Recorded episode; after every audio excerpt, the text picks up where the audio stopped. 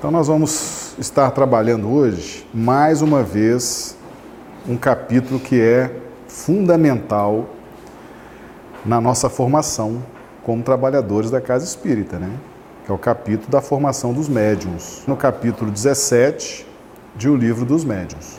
Uma questão que é muito importante a gente definir e faz parte até da gestão da casa espírita e até uma, uma postura de caridade com as pessoas que chegam na casa espírita. Qualquer sintoma que a pessoa tenha, logo o trabalhador da casa espírita dá um diagnóstico: é mediunidade. Né? Só que com base em quê? Com fundamento em quê? Né? Então, olha o que Kardec escreveu aqui no item 200 do capítulo 17 no livro dos médiuns.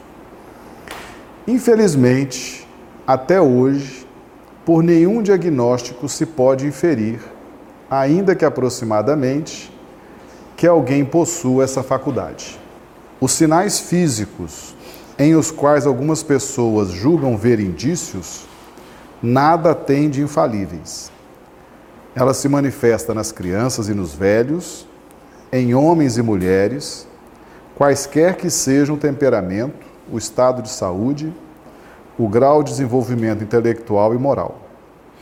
Só existe um meio de se lhe comprovar a existência: é experimentar. A pessoa chega na nossa casa espírita. Ela chega normalmente com uma dor moral. Uma decepção, uma decepção amorosa, uma frustração num relacionamento, uma frustração no negócio, uma frustração profissional, uma frustração familiar. Então as pessoas chegam com a dor moral na nossa casa. E obviamente algum sintoma de mal-estar físico, né? Porque se a alma está abatida, algum mal-estar físico acaba sendo surgindo né, nesse contexto. E nós não devemos, nós não devemos jamais tomar por base o momento em que a pessoa chega na casa espírita. Porque ela chega apresentando um mal-estar, um desconforto, muitas vezes uma angústia, alguma dor, né, nesse ou naquele ponto do, do corpo. E nós jamais, jamais podemos dizer que a pessoa seja médium por causa disso. Né? O médium não tem nenhuma característica física que identifique o médium. O médium tem mau cheiro? Não. O médium tem bom cheiro? Também não. Se usar um perfuminho, fica até cheiroso. O médium vira o olho para cá? Não. O médio vira o olho para lá? Não. O médio tem tique nervoso? Não. O médium tem espasmos musculares? Não. O médium tem úlcera? Não. O médium tem gastrite? Não. Não tem nenhum sinal físico, nem positivo, nem negativo, que nos autorize a dizer para uma pessoa: você é médium. Nada. Entendeu?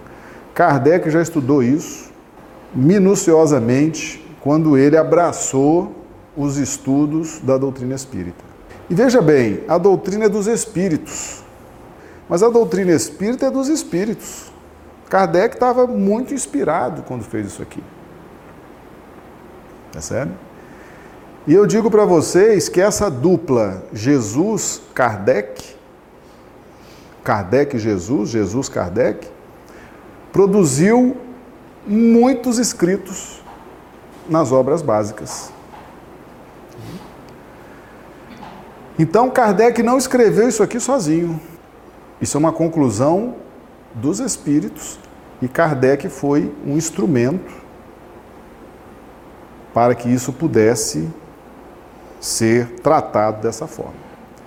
Então, esse é essa é a direção segura para nós. Segura. Aqui é segurança. O que interessa para nós na atividade é segurança. Você não pode dizer para a pessoa, você é médium. Você é médium. Com base em quê? Porque ela está com uma dor moral? Porque ela está sofrida? Porque ela está. Todo mundo sofre, gente.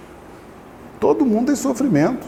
Pessoas que são médios, que não são médiums, pessoas espíritas, pessoas fora da doutrina espírita, pessoas fora do contexto de religião, uma angústia, uma dor, uma depressão. Isso não é, isso não nos autoriza a dizer você é médium. Não há nada que nos autorize. Só tem um jeito de nós darmos oportunidade para essa pessoa. Primeiro, é inserindo a pessoa na casa espírita, né? porque mediunidade com Jesus, você insere a pessoa na casa espírita e a pessoa começa a estudar. Daqui a pouco ela está engajada numa tarefa no bem, né? seja que tarefa for, aquela que ela mais se afinize, e ela começa, começa a trabalhar, começa a estudar, e aí a direção da casa, se for preparada, vai estar atenta a todos os movimentos. Os dirigentes da casa, como eles lidam com essa questão que Kardec definiu, as pessoas chegam na casa da gente, na casa espírita, se elas estão apresentando alguma, alguma queixa de uma dor moral, de um mal-estar físico, a gente insere essa pessoa nas atividades da casa e vamos ficar observando. Não tem que experimentar? Mas aquelas que chegam que dizem que estão bem. Também. O fato de ver, o fato de sentir, é algo que por si só não significa que a pessoa tenha compromisso com a mediunidade. A mediunidade, a mediunidade que é trabalhada na casa espírita, é a mediunidade que tem por objetivo a transformação moral do indivíduo e a ajuda ao próximo. Então, nós podemos ver espíritos que se materializam, por exemplo, que eles entram na faixa de vibração que a nossa retina consegue captar. Isso não quer dizer um compromisso com a mediunidade com Jesus. Também não quer dizer que ela é médica. Não quer dizer que ela seja médium. Ela está vendo um espírito que se materializou, entrou numa frequência que a retina capta, ela viu aquele vulto, viu aquele espírito, por uma questão física, por uma questão mecânica. O espírito entrou na faixa que a retina faz a leitura. Isso não quer dizer mediunidade. Entendeu? A mediunidade, a mediunidade, ela surge dentro de um compromisso que o indivíduo tem com essa atividade. E essa atividade, gente, mediunidade depende essencialmente dos espíritos. Você tem condições de controlar a expansão do seu perispírito em relação ao seu corpo físico? Você não consegue. Você não tem controle sobre isso. Você não domina esse mecanismo.